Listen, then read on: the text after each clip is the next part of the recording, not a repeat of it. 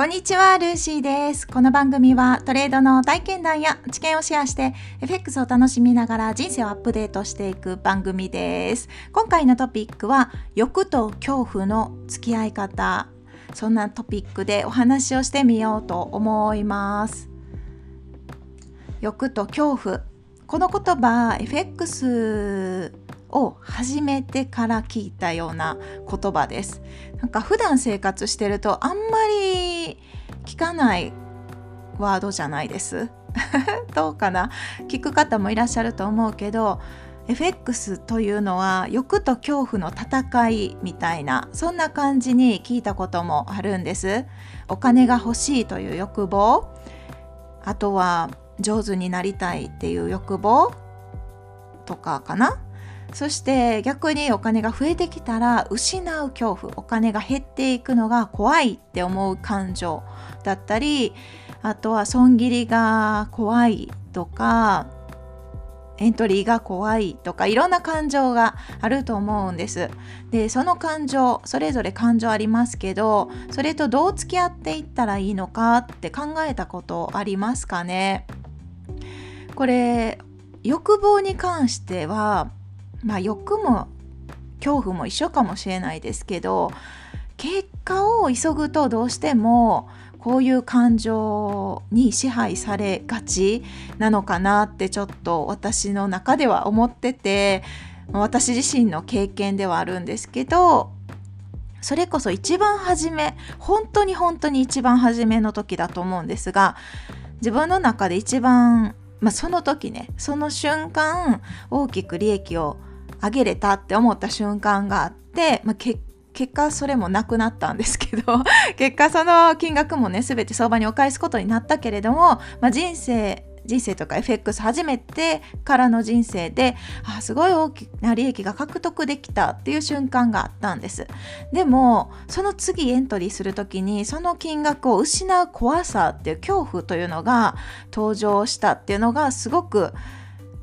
その当時の記憶としては鮮明に残ってる出来事なんですね。でそれで結局その失いたすごい変な思考なんですけどもうありのままを言うとその失いたくないだけどエントリーしないと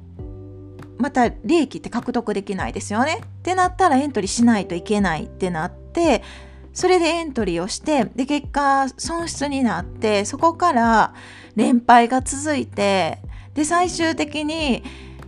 あの取り返したいみたいな気持ちになって でロットを上げてっていう本当にあるあるの破滅パターンをやった経験がその時初めてそういうあるあるパターンっていうのが登場した瞬間だったんです。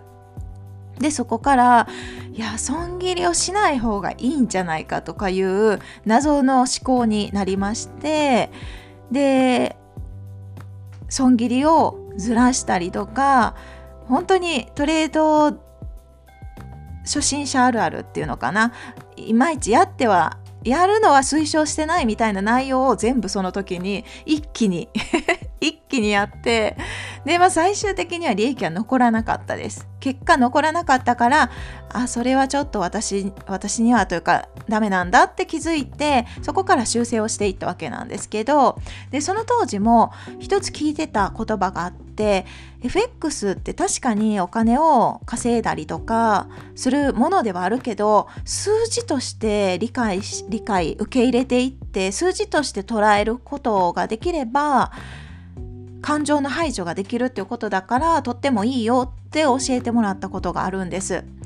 言ってることはそれすごくまっとうだし理解できる。だけど実際エントリーしてポジションを持ったら心が揺らぐとか そわそわするみたいな感情が私には登場したのでいや数字として捉えるなんて一体どういうことなんだろうって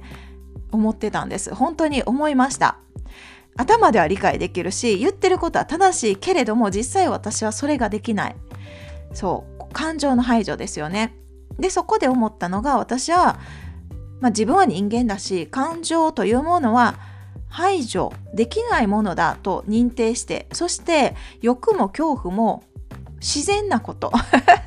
起きて当然だみたいな感じに思ってそれその欲と恐怖を悪いという捉え方ではなくってそれと一緒に共に成長していけたらいいんじゃないかっていうそんな捉え方にしたのでお付き合いをしていこうってそんな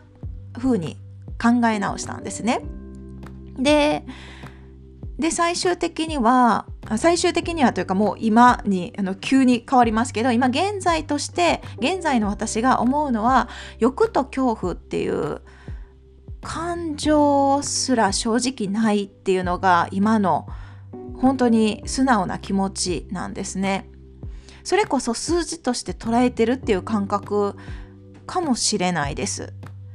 うん、数字として捉えるとも言えないですね。うーんと自分が過去検証でこれだって思うロジックが自分が信頼できるねロジックが見つかればその通りにすることが心地よくなってくるんですよ。でそのロジックをルールを除外したやり方をしてる自分が嫌になってくるっていう FX 初心者の時の感情と全く逆の捉え方です。だから損切りをずらすなんてもってのほかだし むしろずらした方が気持ちが悪いみたいな感じ。そう。なぜずらした方が気持ちが悪いっていうと正しいデータを取れないっていうところに不満を感じるからなんですよね。せっかくロジックを過去検証をねあの大変な思いをしてしたわけですよ。もうクリック何回押しても右手痛いみたいな検証炎になるんじゃないかぐらいの感じでもうひたすらクリックをしてたわけですよ。その努力がその努力をたった1回の損切りをずらすっていう行為でその今までの努力がねな水の泡みたいな感じになるのが私は許せない 許せないんです。そうだからこそルールを守ることこそが心地いいやり方だと今は思ってるしそういう意味で感情っていうものがある意味ないのかもしれない。排除できたのかもしれない。わかんないですよ。その今の資金量よりどんどんどんどん大きくなって全然違う金額になってくるともしかしたらそういう恐怖とか逆に欲望とかが生まれてくる可能性もあるんですけどそれはその時の段階で考えればよくって今現状はそれが起きてないということは、まあ、今現状維持でいいのかなと私の中では思ってるんです。うん、こういう感情面の話ってなかなかあれですよね。難しいですよね。人それぞれ感情って本当に違うじゃないですか。数字的な感覚も違うから。